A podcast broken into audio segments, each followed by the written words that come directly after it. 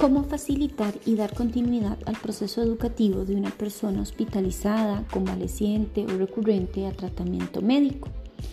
Se emplean algunas estrategias. Número 1. Mantener siempre una comunicación directa con el centro educativo de procedencia.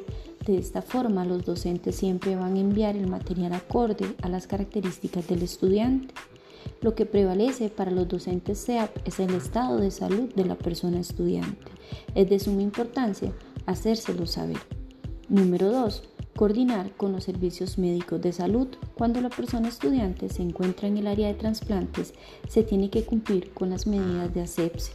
El ingreso de personas o materiales es restringido, lo que hace que los docentes SEAP coordinen con los servicios médicos de salud para saber quién puede entrar y qué materiales pueden ingresar.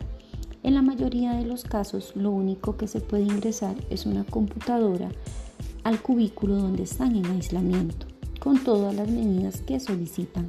Equipos en cuarentena, materiales no manipulables totalmente sellados para que el estudiante pueda tener acceso y haya seguridad en la salud del mismo. Además, se hace coordinación desde la mediación virtual o a distancia Número 3. Otro recurso al que se recurre son las familias. Es importante la coordinación directa con cada una de ellas. En estos procesos, la familia es quien colabora al estar tiempo completo con la persona estudiante. Y número 4, cuando no hay respuesta rápida y oportuna de los centros educativos de procedencia, lo que hace la docente SEAP es trabajar con la malla curricular que existe en la caja de herramientas del MEP Existe un apartado de pedagogía hospitalaria específicamente para primaria.